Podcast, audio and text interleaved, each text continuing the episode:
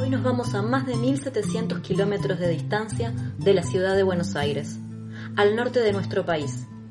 El relato de Julio, trabajador de la Secretaría de Agricultura Familiar, nos llevará a las zonas de la Quebrada y la Puna de Jujuy. Intentaremos con él pensar algunas claves de esta crisis planetaria lejos de las grandes ciudades.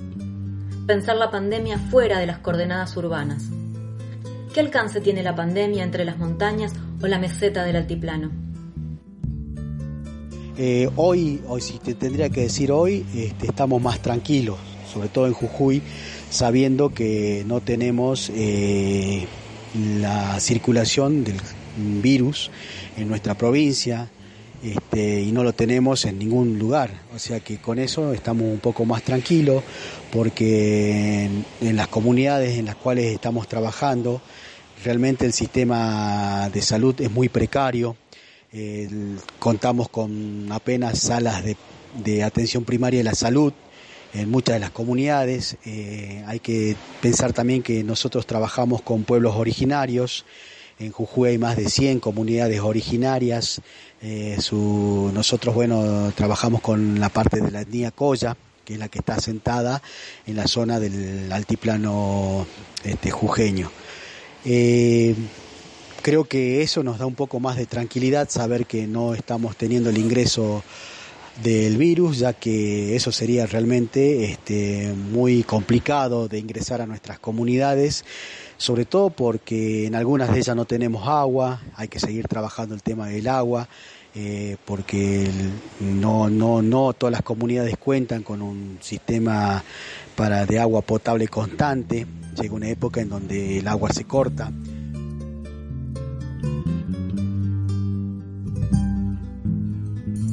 Ahora también estamos terminando lo que sería el ciclo productivo, eh, lo que hace las zonas agrícolas.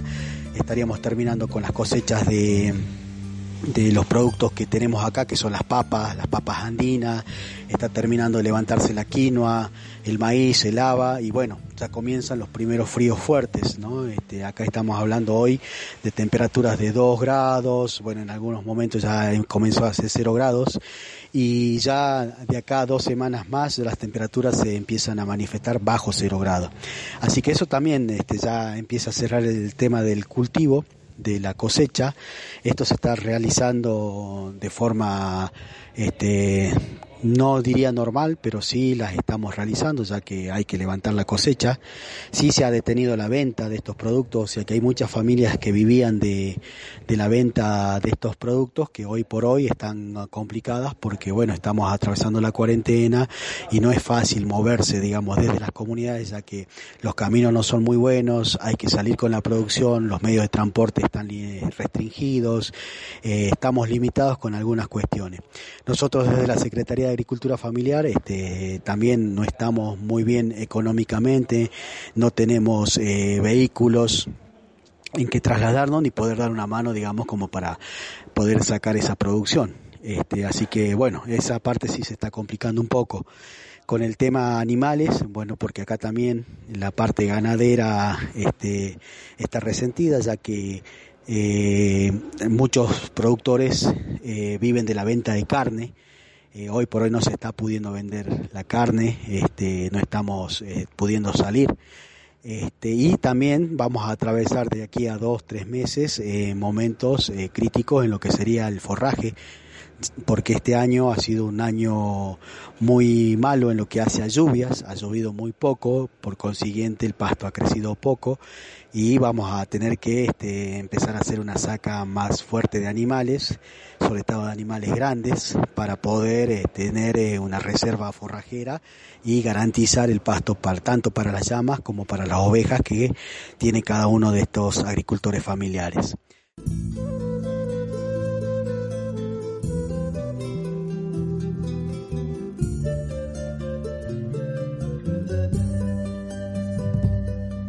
Acá la gran mayoría de las familias campesinas eh, viven de la venta de sus productos. Al empezar a frenarse un poco el tema comercialización empiezan a resentir.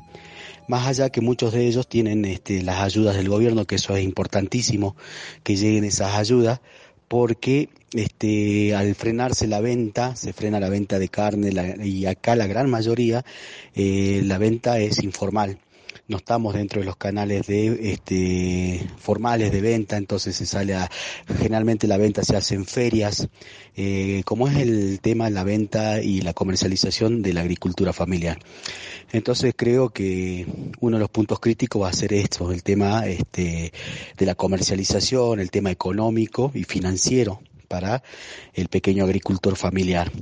Otro de los puntos críticos que creemos que también vamos a tener que trabajar y apuntalar es el tema de la seguridad alimentaria, porque si bien eh, llegan verduras desde el sur, creemos que en esta época va, va, a empezar a escasear y en nuestra zona acá este comienza a hacer mucho frío, no se puede producir salvo que tengas este invernaderos eh, o cultivos bajo cubierta, que eso también demanda un, un, alto costo y yo no sé si a hoy por hoy el Estado va a estar como para apuntalar esos, esos gastos para empezar a armar pequeños invernaderos, microtúneles cosa de poder producir un poco de alimento. De todas maneras, lo estamos este, trabajando junto con las comisiones municipales, los gobiernos locales, pero de todas maneras también están bastante diezmados con el tema económico.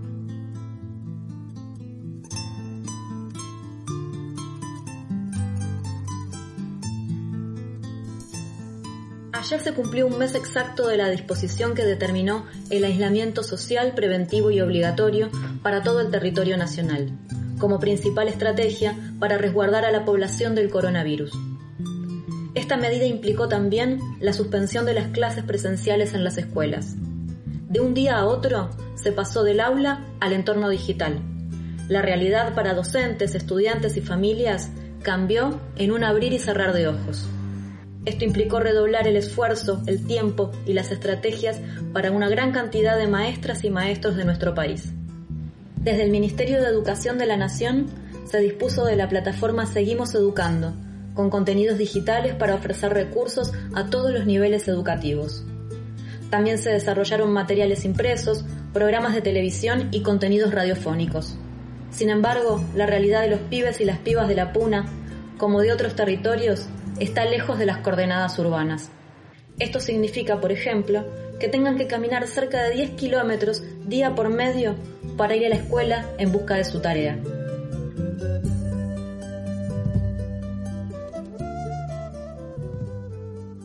Bueno, acá con todo el tema de, de la pandemia y con el tema de las cuarentenas y las restricciones, eh, se ha impulsado esto del trabajo en, las escuelas, que bueno, calculo que para los centros urbanos eh, sí va, va, a funcionar, no sé si, si todos, pero calculo que mejor.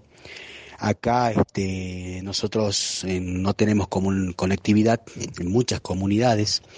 A, tan solo ha llegado Internet a las escuelas primarias en el mejor de los casos.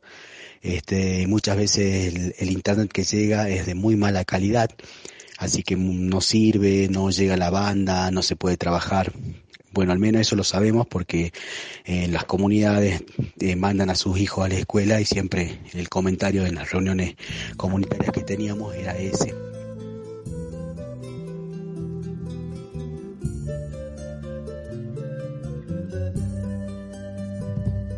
Hoy por hoy eh, sabemos que eh, los chicos tienen que bajar sus tareas, que los maestros están intentando mandar las tareas, pero obviamente si no tenés internet eh, es imposible. En escuelas como Azul Casa, ubicadas dentro del municipio del Cóndor, los chicos tienen que caminar día por medio unos 10 kilómetros para ir a bajar las tareas a la escuela, en donde les llega el internet, y más o menos, pero les llega. Entonces, eh, todos los días por medio tienen que caminarse 10 kilómetros. Cuando estaba funcionando normalmente la escuela, ellos caminaban eso, pero en la semana, o sea, entraban el lunes, quedaban albergados en la escuela, y el día viernes se volvían a la casa. Hoy por hoy eso no es así, este, así que cuando pueden reciben los, los este, los deberes a través de Internet, al menos en esa localidad. En otras localidades directamente no llega el Internet. Eh, hay algunos vecinos que han logrado tener su, su conexión y que, bueno, que de buena voluntad, por ejemplo, en la localidad de Casti, que está acá a, a 15 kilómetros de la ciudad de La Quiaca, no tienen internet, la escuelita no cuenta con el internet, entonces uno de los vecinos que, que posee y que pudo hacerse poner internet, que es vocal de la comisión municipal, les brinda este, la clave para que los chicos vayan. Este, así que es muy gracioso verlo a todos los chicos a la vuelta de la casa del, de don Lucio Martínez, que es el que le, les provee el internet para que puedan bajar las tareas.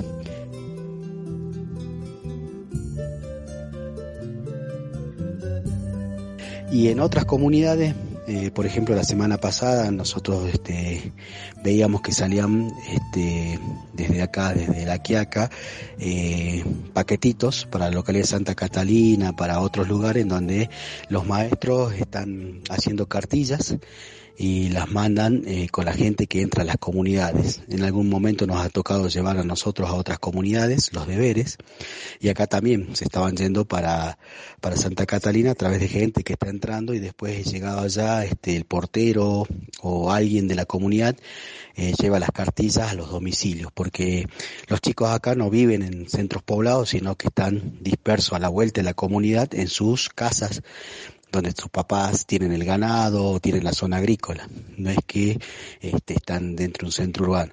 Entonces, este, la escuela es la que se encarga de nuclearlos y muchas veces nuestras escuelas tienen albergue, entonces los chicos se quedan ahí, entonces tienen todos los servicios, el internet, los profesores, los maestros. Hoy por hoy esta realidad de acá es, realmente se está haciendo sentir la desigualdad al no tener este al no tener la conexión, ¿no? Este, si bien el gobierno ha intentado que las escuelas tengan mayor banda, pero no es suficiente porque, como te digo, los chicos viven muy lejos. Entonces no, yo creo que este año realmente va a ser muy complicado para los maestros recuperar. Eh, bueno, eh, eso pasa acá en la Puna, en la Quebrada también, eh, porque eh, también tenemos compañeros que están trabajando ahí en esa zona y nos decían que bueno, que los papás están intentando bajar las tareas con su único teléfono celular que tienen los, las familias y que muchas familias acá tienen hasta cinco o seis hijos, entonces imagínate los seis hijos escolarizados con un solo celular e intentar bajar todas las este, actividades. Entonces, eh, si bien no tienen conexión de Wi-Fi, eh, compran datos, pero los datos no les alcanzan porque son seis hijos, eh, algunos en secundario, otros en primario y un solo celular.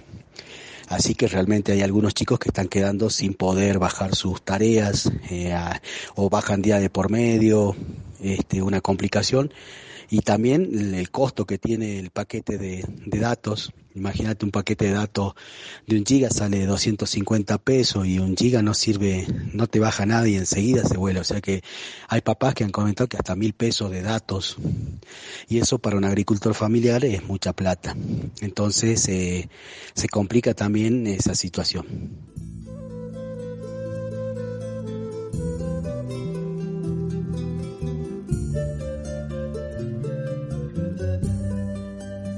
Así que creo que bueno, esto nos está dejando ver que el sistema está lleno de grietas y obviamente que no, no está al alcance de la, de circunstancia ¿no? en este tipo de educación que es totalmente distinto a la presencial.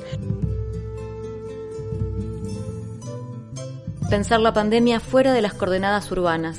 Hoy, desde la Puna y la Quebrada de Jujuy. En el relato de Julio trabajador de la Secretaría de Agricultura Familiar de la provincia.